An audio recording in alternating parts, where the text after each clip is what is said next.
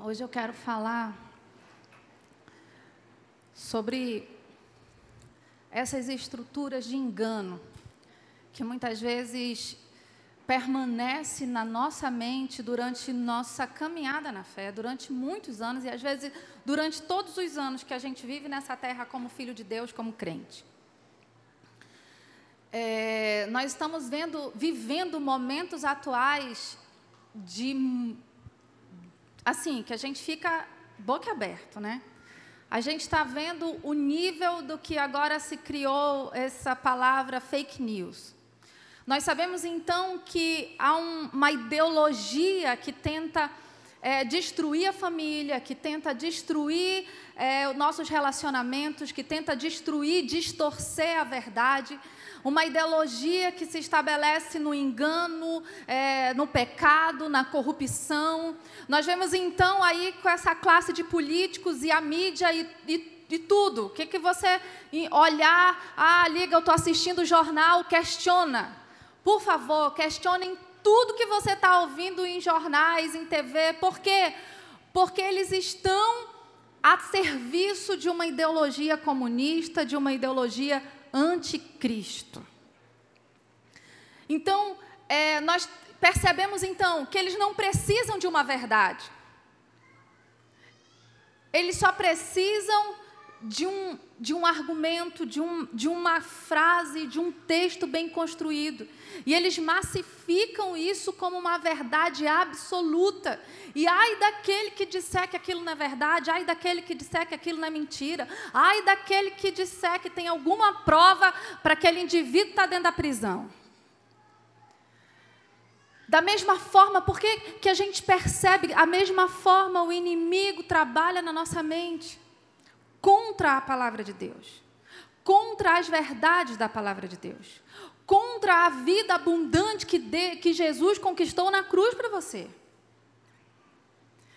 E eu quero falar e eu quero que você preste muita atenção nesse, nessa palavra, nessa mensagem. Eu quero que você possa meditar, que você possa alinhar a sua vida a partir desse dia. Porque Deus está fazendo coisas poderosas no nosso meio e Deus está revelando coisas poderosas para você.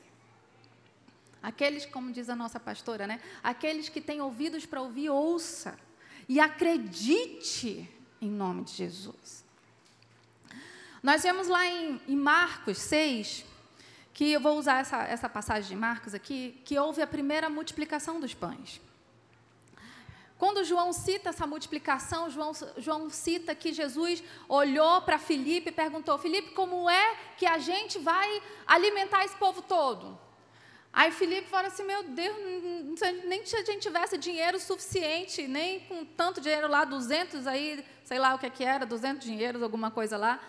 A gente não tem nem onde comprar, mesmo que a gente tivesse muito dinheiro, não tem onde comprar comida para tanta gente. E João deixa claro que Jesus já sabia o que ia fazer, mas perguntou de Filipe de propósito, para provar o coração dele.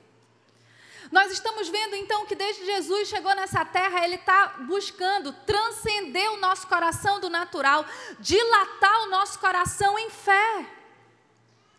Nós percebemos então que depois da multiplicação dos pães, no mesmo dia, Jesus foi orar e eles estavam no barco e Jesus foi ao encontro dos discípulos né? E eles ficavam apavorados, porque eles acharam que era um, um, um, um fantasma e ficaram desesperados. E a Bíblia deixa bem claro o porquê disso. Diz assim: eles não tinham compreendido o milagre dos pães.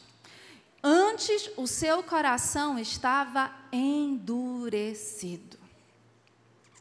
Os discípulos tinham acabado de alimentar mais de 10 mil pessoas a 15 mil pessoas, com cinco pães e dois peixes. E aquela multiplicação de pães que ainda sobrou muita coisa. Todo esse povo comeu e muita gente e, e muita comida sobrou. E de repente, quando eles estavam ali no barco, eles viram Jesus andando ali sobre as águas, ficavam desesperados e num pavor tão grande, num, num desespero. E a Bíblia nos fala que isso aconteceu porque eles não compreenderam o milagre dos pães. O coração deles ainda estava endurecido para essa realidade que Jesus estava trazendo para a terra. Isso significa dizer que muitas vezes nós podemos ver que milagres estão acontecendo. Nós podemos ouvir que tem uma atmosfera sobrenatural de milagre, de provisão, de, sabe, de sinais e maravilhas no nosso meio que muitas vezes nós mesmos podemos experimentar milagres na nossa vida, milagre financeiro, milagre de provisão, milagre de cura, milagre de restauração, milagre na nossa vida ministerial, milagre de uma pessoa que a gente estava orando, está se convertendo. Muitas vezes nós podemos experienciar esses milagres, mas ainda assim não compreendemos o que está acontecendo. Que atmosfera é essa? Que situação é essa que a gente está vivendo? E ainda assim o nosso coração continuar endurecido. Aconteceu a segunda multiplicação dos pães. E mais uma vez, horas depois, lá estavam os discípulos dentro do barco. E começou lá uma disputa e uma, uma confusão, porque eles não tinham levado pão.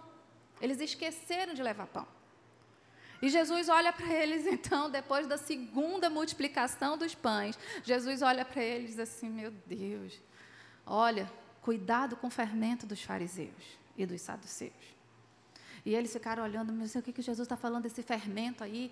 Será que é porque a gente não trouxe pão? Ele está repreendendo a gente porque a gente não trouxe pão. E Jesus, com muita paciência, né, porque ele era o rei da mansidão, respirou fundo e veio todo o Espírito Santo sobre eles. Eu sei por que, que vocês estão falando de pão, minha gente.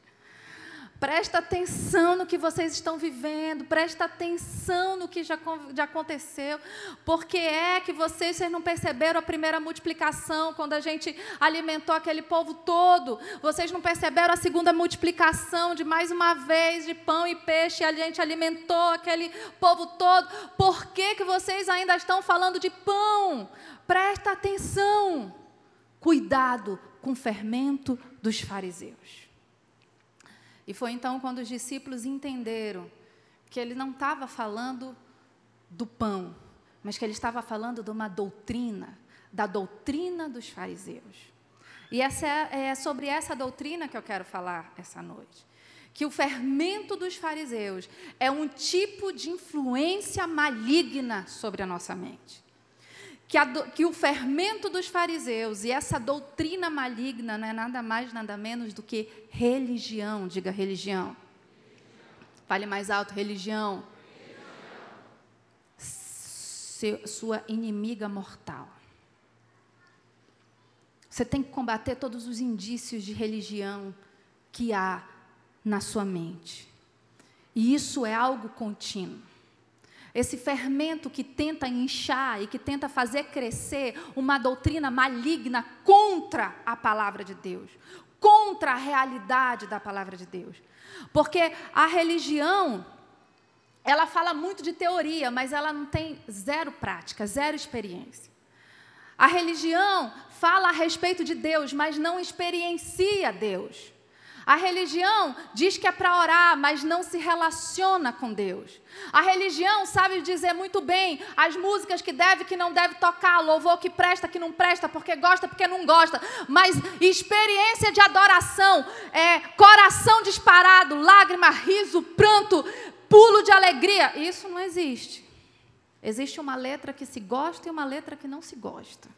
Uma melodia que eu acho legal e uma melodia que eu acho, não acho legal mas o Espírito movendo aqui dentro e uma explosão da presença de Deus, não, não precisa.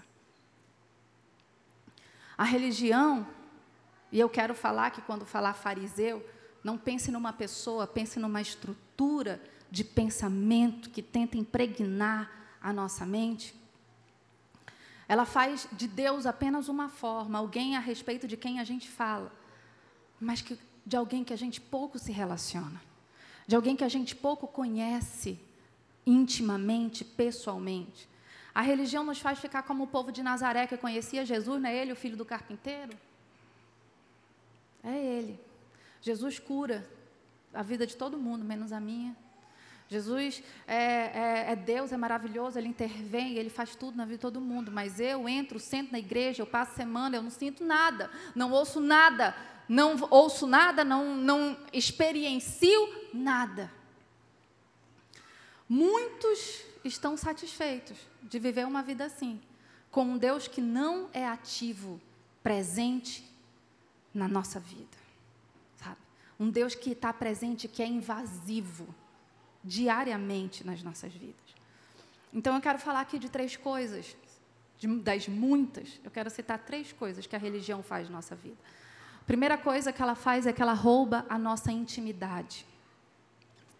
Porque a religião, ela nos dá respostas prontas. A religião vem com tudo que a gente tem que fazer ou não fazer, o que pode e o que não pode.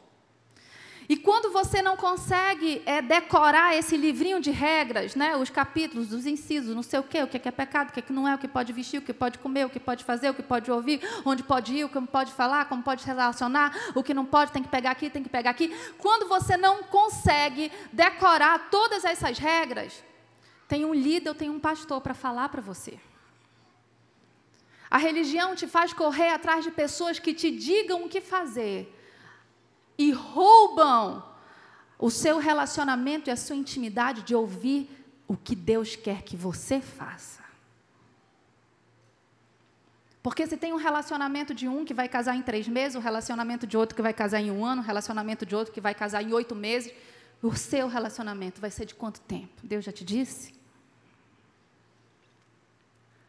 Nós temos uma vida pessoal, a palavra de Deus fala que Deus se relaciona conosco de uma forma pessoal, a gente não tem, a ah, íris do nosso olho não é igual, as nossas digitais não são iguais. Por que, que a gente vai passar uma régua e todo mundo tem que seguir um padrão?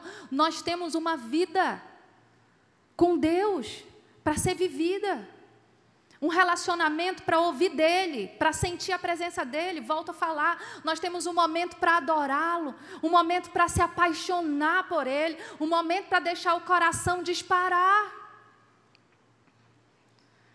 Se Deus decidiu fa falar que o homem e a mulher é, um, é, um, é, uma, é uma tipologia do relacionamento dele conosco, significa que ele quer intimidade, relacionamento. Quem é aqui que quer viver dentro de casa com o marido dormindo num quarto e a mulher dormindo no outro? Quem precisa viver de aparência? Nós queremos tudo o que Deus tem para nós. A religião rouba a nossa intimidade com Deus, sabe? Rouba é, de buscarmos nele as nossas respostas, as direções para a nossa vida. Muitas vezes eu vejo pessoas que se relacionam com Deus através da vida do seu líder. Gente que a gente vê de gente que tem um discurso maravilhoso, mas tudo que aprendeu, aprendeu através da boca do líder. Mas não tem testemunho. Né? Um dia eu estava orando, aconteceu isso comigo. Outro dia eu estava orando, Deus falou isso. Eu abri a Bíblia e Deus me disse isso. Eu mudei a minha história. Não. Fulano me disse isso, fulano me disse isso, fulano me disse isso, fulano me disse isso, pastor disse isso, pastor pregou isso, pastor pregou aquilo. Ótimo. Nós precisamos aprender uns com os outros. Você provavelmente vai falar, ah, a pastora disse aquilo. Mas melhor do que eu dizer é o Espírito Santo falar para você. É você chegar nessa semana e orar e o Espírito Santo confirmar no seu coração todas essas coisas. Sabe? Ela rouba a nossa intimidade, o nosso relacionamento com Deus. E Jesus falou isso que profeta Isaías tinha profetizado a respeito da religião. Esse povo me honra com os lábios, mas o seu coração está longe. Em vão me adoram, porque os seus ensinamentos não passam de regras ensinadas por homens. Nós não temos regras para seguir nós temos um relacionamento para investir.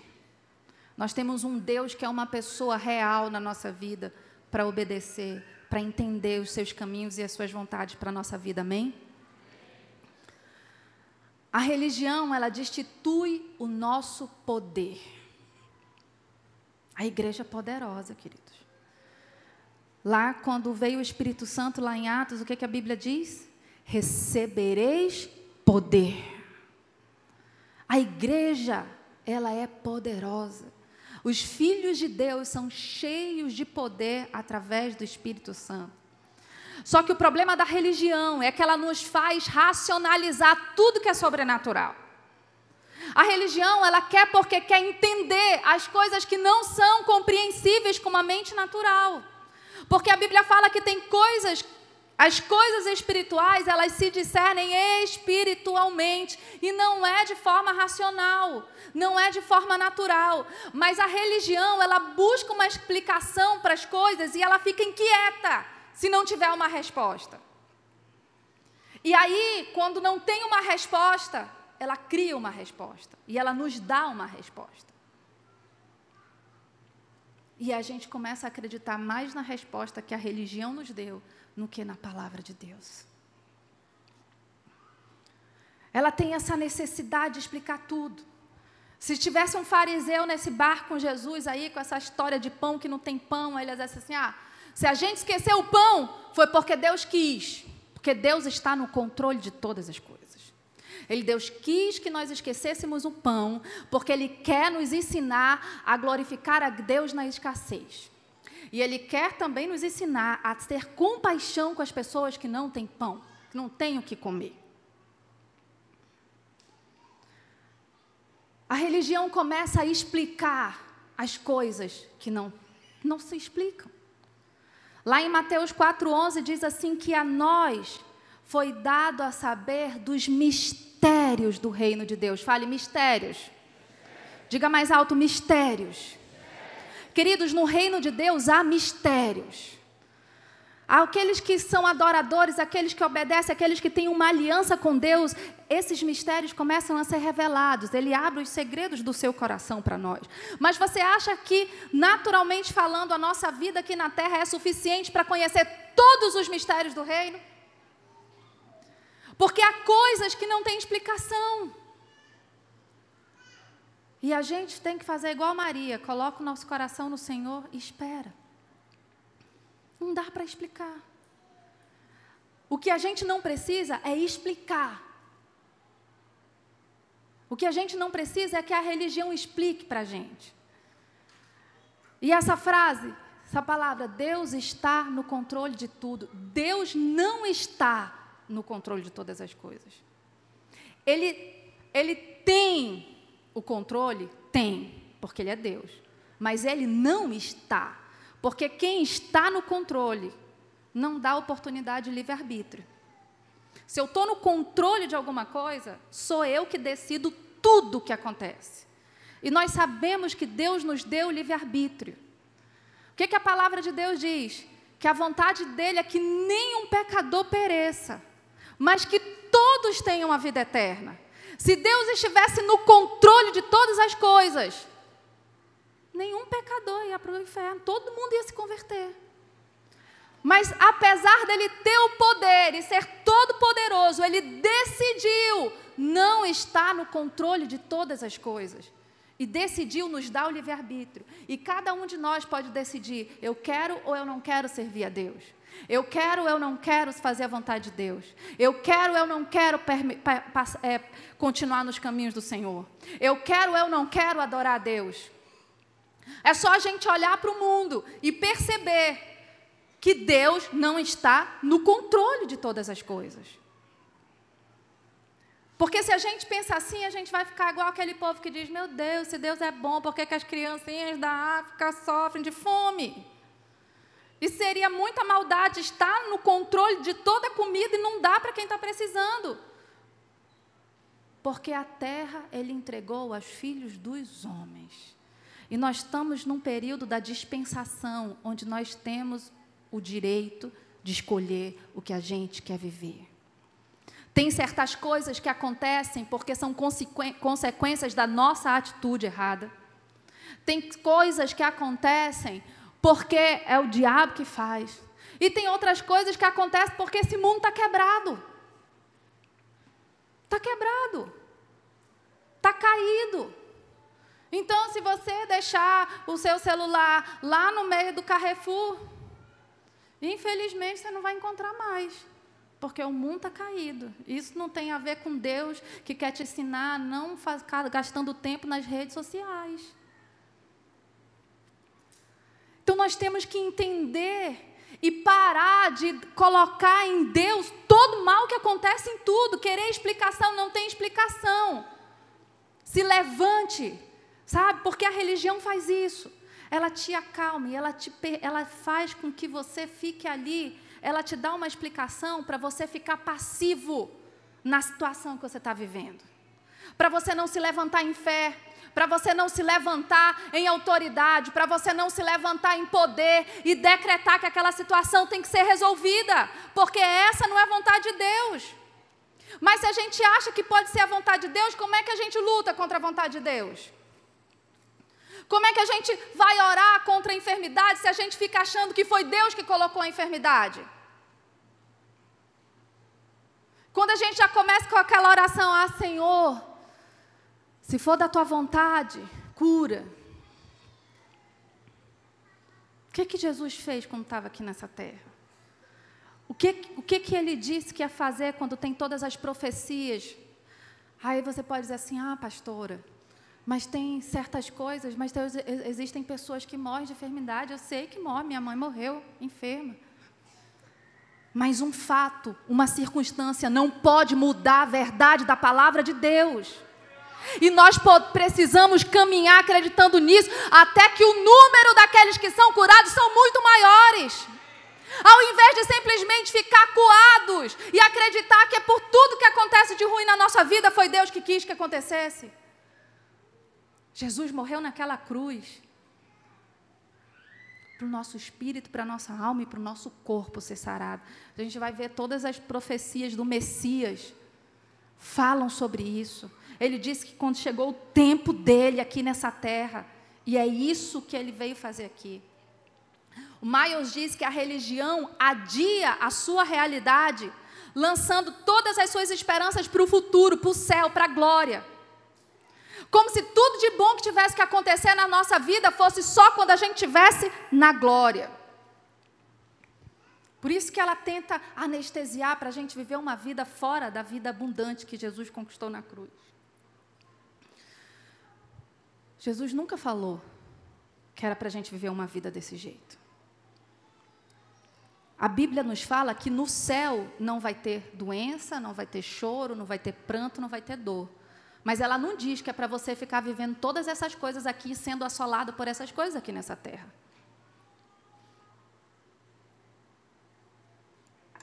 Jesus, quando chegou aqui, inaugurou uma nova dimensão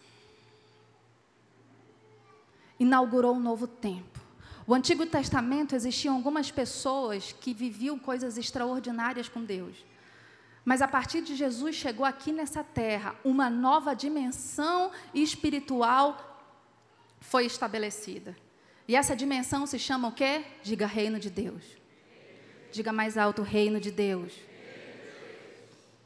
Onde é que Jesus estava quando ele estabeleceu o reino? Ele estava onde? No céu ou na terra? Onde?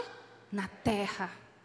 Jesus, a primeira pregação de Jesus foi assim: arrependei-vos, porque um dia você vai estar no reino do Deus lá nos céus? Não. Arrependei-vos, porque é chegado o reino dos céus. Porque o reino dos céus chegou. Chegou onde? Aqui na terra. Será aqui que Jesus estava? E ele disse: chegou, porque chegou aqui na terra. E ele disse: está ao seu alcance.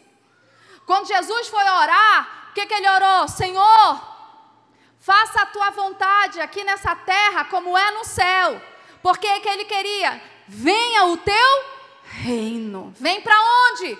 Para a terra. Diga para a terra. Onde o reino de Deus está sendo manifesto? Na terra. Jesus orou: venha o teu reino. Jesus pregou: é chegada o, te, o reino de Deus. Então esse reino se manifesta aqui nessa terra. Não é um reino desse mundo. Não é. Ele falou: o meu reino não é desse mundo. Mas não significa que não está aqui. Significa que não é desse mundo porque não tem os princípios, nem os valores, nem a natureza desse mundo, mas princípios, valores e natureza do reino dos céus. Quando Jesus orou pelos discípulos lá em João 17, do 14 ao 18, ele fala assim: Olha, eu não sou desse mundo e eles também não são. Mas eu não te peço que os tire do mundo, mas que os livre do mal. Porque assim como eu fui enviado para esse mundo, eu também os envio. Queridos, o fato de não ser o reino de Deus não ser desse mundo não anula o fato de que ele está aqui e está operando poderosamente nessa terra. O fato de nós não sermos desse mundo não anula o fato de que eu fui enviada para esse mundo para estabelecer o reino de Deus nessa terra, porque nós temos uma missão. Quando somos enviados, temos uma missão. E foi Jesus que, no, que orou, dizendo: não é para sair ninguém desse mundo, é para ficar aqui, porque tem um mundo em trevas, precisa de luz para brilhar. Posso ouvir o amém? As parábolas Lamina, lá em Lucas, e as parábolas dos talentos, lá em Mateus, fala de lucro. Fala que Deus nos deu talentos, nos deu recursos, e que Ele vai voltar. E quando Ele vai e quando Ele voltar, Ele quer saber o que nós fizemos com nossos talentos, dons, recursos, com tudo que Ele nos deu, mas o que nós fizemos nessa terra. Ele vai querer o aumento disso, ele vai querer o lucro de tudo que ele nos deu. Ele vai querer que aquilo que foi dado a nós cresça, multiplique-se.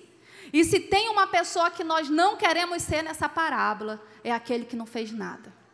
É aquele que guardou o que tinha porque ficou esperando ir para a glória, para viver na glória o reino de Deus. Nós temos que viver o reino de Deus aqui nessa terra. Posso ouvir um amém? A religião nos impede de viver o reino. Ela rouba a nossa intimidade, nos enche de regras para seguir. Ela rouba o nosso poder e dá um, uma série de desculpas para a falta de manifestações na nossa vida, dá uma série de desculpas para nos manter anestesiados com as circunstâncias adversas que estão ao nosso redor. Ela rouba o nosso poder quando ela começa a querer racionalizar todas as coisas que a gente não consegue explicar com a nossa mente natural. E, enfim, ela nos impede de adentrar e de viver no reino de Deus. Lá em Mateus 23, 13 diz assim: Ai de vós, escribas e fariseus hipócritas, porque fechais aos homens o reino dos céus, e nem vós entrais, e nem deixais que eles entrem também. Porque vocês têm que entender aqui que nós estamos entendendo que reino não, não estamos falando de salvação. Nós estamos falando de um estilo de vida, de uma cultura, de uma experiência, de uma forma de ser cristão nessa terra. Salvação todos nós temos. Viver o reino só através de uma mente transformada. Só através de uma mente limpa do fermento dos fariseus. Porque lá em Lucas 17, Jesus está pregando desde o começo. Ele abriu a boca para pegar. Começou o ministério dele. O que, é que ele pregou? Arrependei-vos, pois é chegado o reino dos céus, é chegado o reino dos céus, é chegado o reino dos céus, é chegado o reino dos céus. O que, é que Jesus pregava? Reino de Deus. Reino, reino. Aí os fariseus que não entendem nada, porque estão com a mente embotada, porque querem explicações naturais para tudo que está acontecendo. Os fariseus, lá em Lucas 17, 20, chegam com Jesus e perguntam assim: interrogados pelos fariseus, quando há de vir o reino de Deus? Jesus pregando só sobre isso, querida. Mas sim mesmo, quando é que vem esse reino que tu tanto fala? Aí Jesus desenha, né? Começa a desenhar. O reino de Deus não tem uma aparência exterior. O reino de Deus não está aqui, não está ali, não está colar. O reino de Deus está dentro de vós. Significa que onde nós estamos é chegado o reino de Deus. É chegado um povo que pensa diferente. É chegado um povo que tem poder. É chegado um povo que tem, que tem sobrenatural na vida deles para viver, para se mover nessa terra. Sabe? Lá em 2 Coríntios 4, fala assim: que o Deus desse século cegou o entendimento dos incrédulos, porque a religião nos leva à incredulidade, para que não lhes resplandeça a luz do evangelho da glória de Deus, de Cristo, na verdade, da glória do Messias. O diabo tem trabalhado para que, assim como os fariseus daquela época, não consigam enxergar o reino, não consigam entender o reino, mas que coisa é essa que esse povo só fala sobre reino, mas quando é que chega esse reino? Mas que reino é esse? Que negócio é esse que só fala de reino? Se a sua mente está assim, meu irmão, é hora de começar a jogar fora esse fermento, porque as coisas espirituais se discernem e o Senhor vai te dar uma revelação poderosa do reino de Deus. Porque nós precisamos entender o que é esse reino, onde nós estamos tem uma missão. Abra lá a sua Bíblia lá nesse 2 Coríntios 4. 2 Coríntios 4, a, a, a partir do versículo 4, diz assim: Nos quais o Deus deste século cegou o entendimento dos incrédulos para que não lhe resplandeça o evangelho da glória do Messias. Cristo é o Messias, é ungido de Deus. E quando o Messias esteve nessa terra, ele esteve para estabelecer o reino de Deus. O interessante é que, muitas vezes, olha aqui para mim, daqui a pouco a gente vai para lá. Muitas vezes, quando a gente está falando de reino, quando a gente está falando de que Deus é bom, Deus é bom, e o reino de Deus, no reino de Deus há poder, no reino de Deus há poder, no reino de Deus há poder para você vencer as circunstâncias. A religião, ela vai logo endurecer o seu coração para que você pense assim: pronto, agora ninguém mais vai ter problema nessa terra? Ah, muito fácil para a pastora falar que o reino de Deus tem provisão, o marido dela é promotor, ela tem muito dinheiro, quero ver o meu. A religião vai logo travar a nossa mente para a gente vencer em fé. Eu quero dizer para vocês que o fato de Deus ser bom e o fato de, do reino de Deus estar aqui sendo estabelecido pela sua igreja, não quer dizer que a nossa vida vai ser um mar de rosas. Quer dizer que nós teremos poder para vencer todas as circunstâncias. E nós vamos poder dizer, como Paulo falou: eu sei viver na fartura, eu sei viver na escassez, eu sei viver com muito, eu sei viver com pouco, porque todas as coisas eu posso naquele que me fortalece. Isso é poder de Deus. Isso é o poder de Deus. No versículo 8 diz assim: Em tudo somos atribulados, mas não angustiados, querido. Só o poder de Deus nos faz não estar angustiado na tribulação. Passar por tribulação, todos passam. Mas não ficar angustiado, só quem está vivendo no reino de Deus perplexos, em dúvida, mas não desanimados, perseguidos, mas nunca desamparados, abatidos, mas não destruídos. A religião vai te mostrar só: aqui nessa terra a gente é afligido, aqui nessa terra a gente é perseguido, aqui nessa terra a gente é abatido, aqui nessa terra a gente é perplexo. Mas o reino de Deus está te mostrando: você não vai desanimar, você não vai estar sozinho, você não vai ser abatido, você não vai ser destruído. É o reino de Deus se manifestando. No versículo 17 diz que essa leve e momentânea tribulação nos produzirá muita glória eterna, mas que não é uma glória para ser vivida lá, é uma glória para ser vivida desde aqui. Então eu quero falar para você, querido, que existe um reino poderoso de provisão, de cuidado, que a bondade de Deus está sobre a sua vida que Deus quer intervir na nossa história, Deus quer intervir, queridos. Sabe? E, eu, e é por isso que o Senhor está pregando sobre o reino de Deus. Por quê? Porque quando as pessoas experienciam o reino de Deus, elas querem o rei daquele reino. Experiência.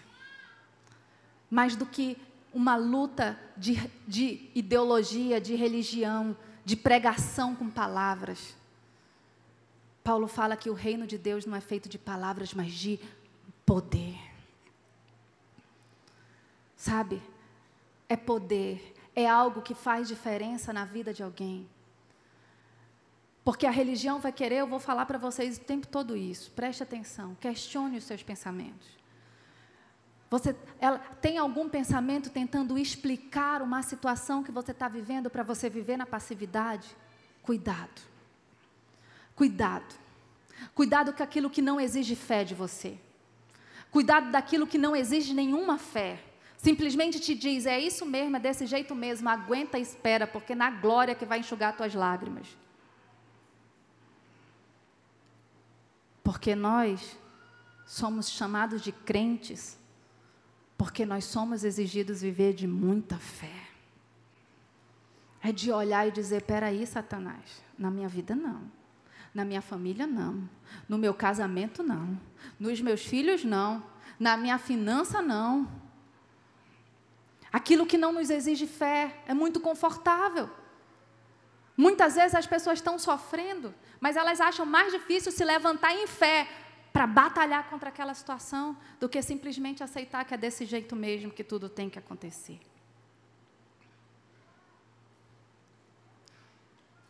Cuidado.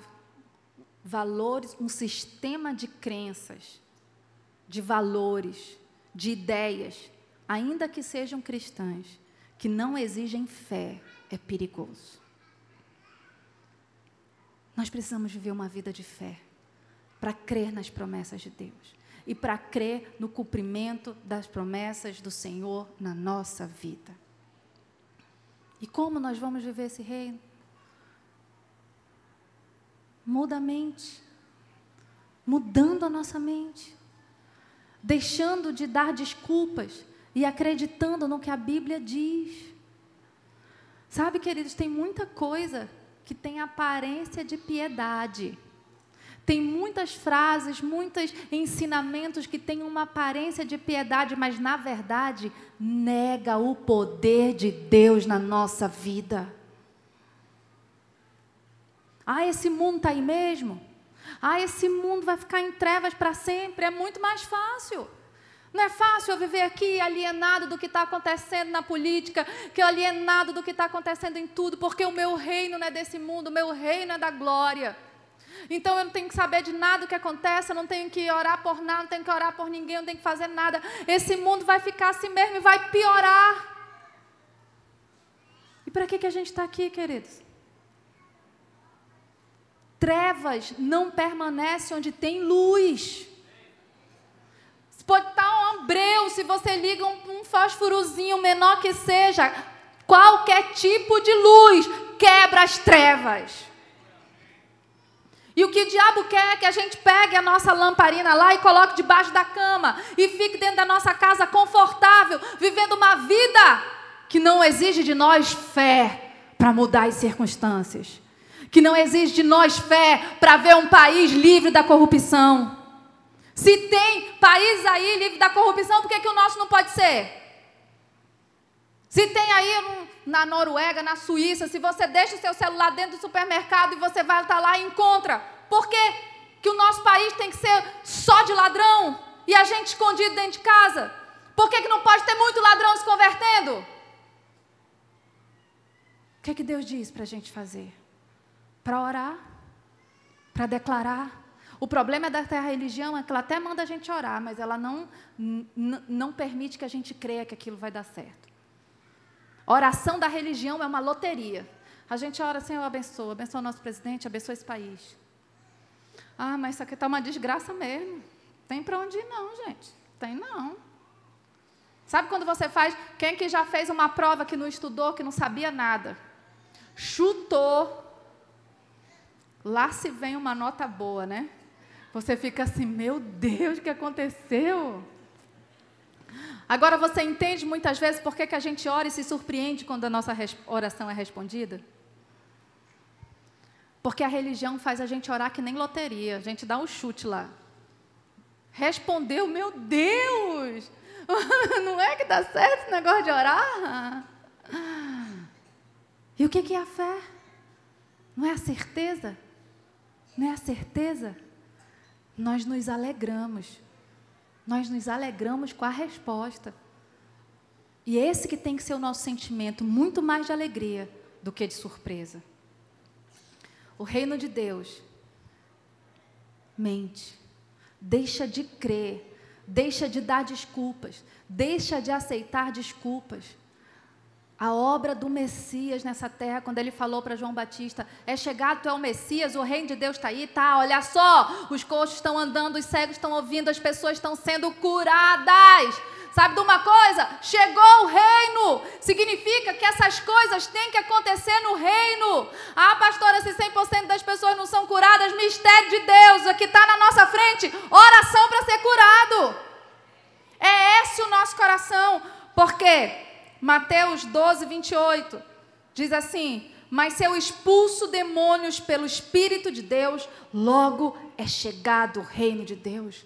No reino de Deus, os demônios são subjugados. No reino de Deus, nós temos autoridade e devemos exercer autoridade sobre o império das trevas.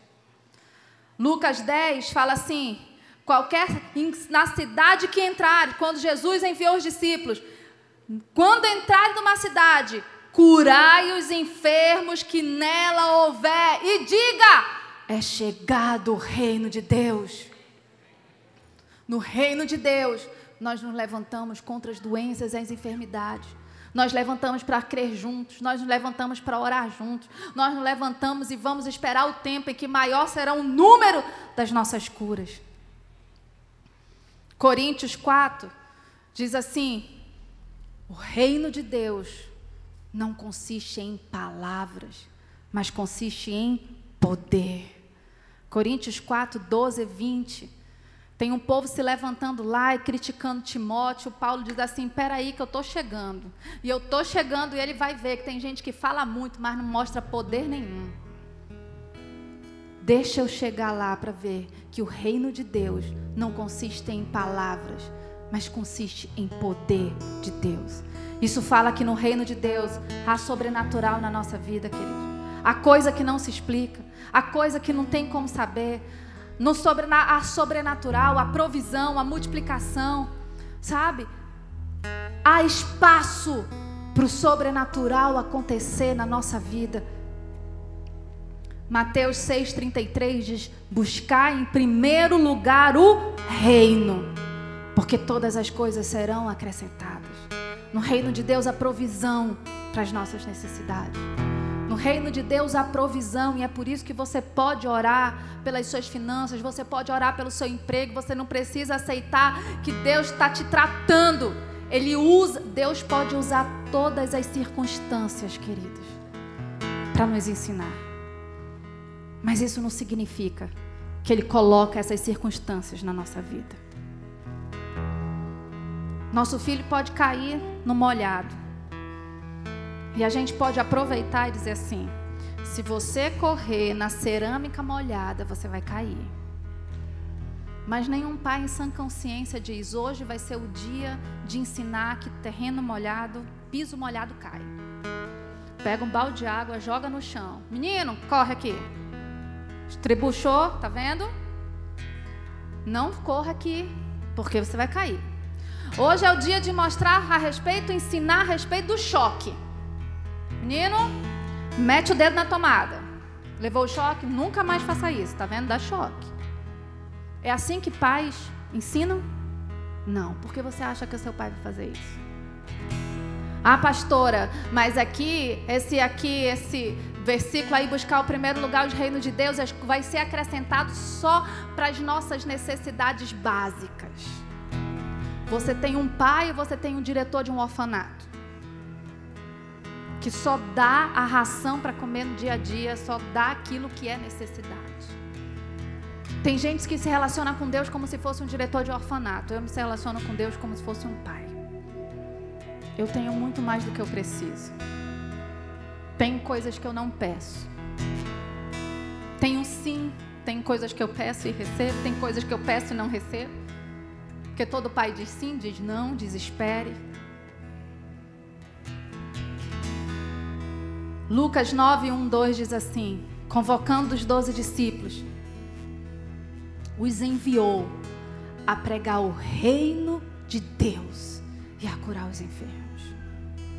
Eu quero dizer que a nossa pregação, a minha, a sua, número um, é dizer: chegou o reino de Deus nessa terra, na minha vida, na minha história, na minha vizinhança, na minha cidade. Hoje é dia de colocar para fora esse fermento.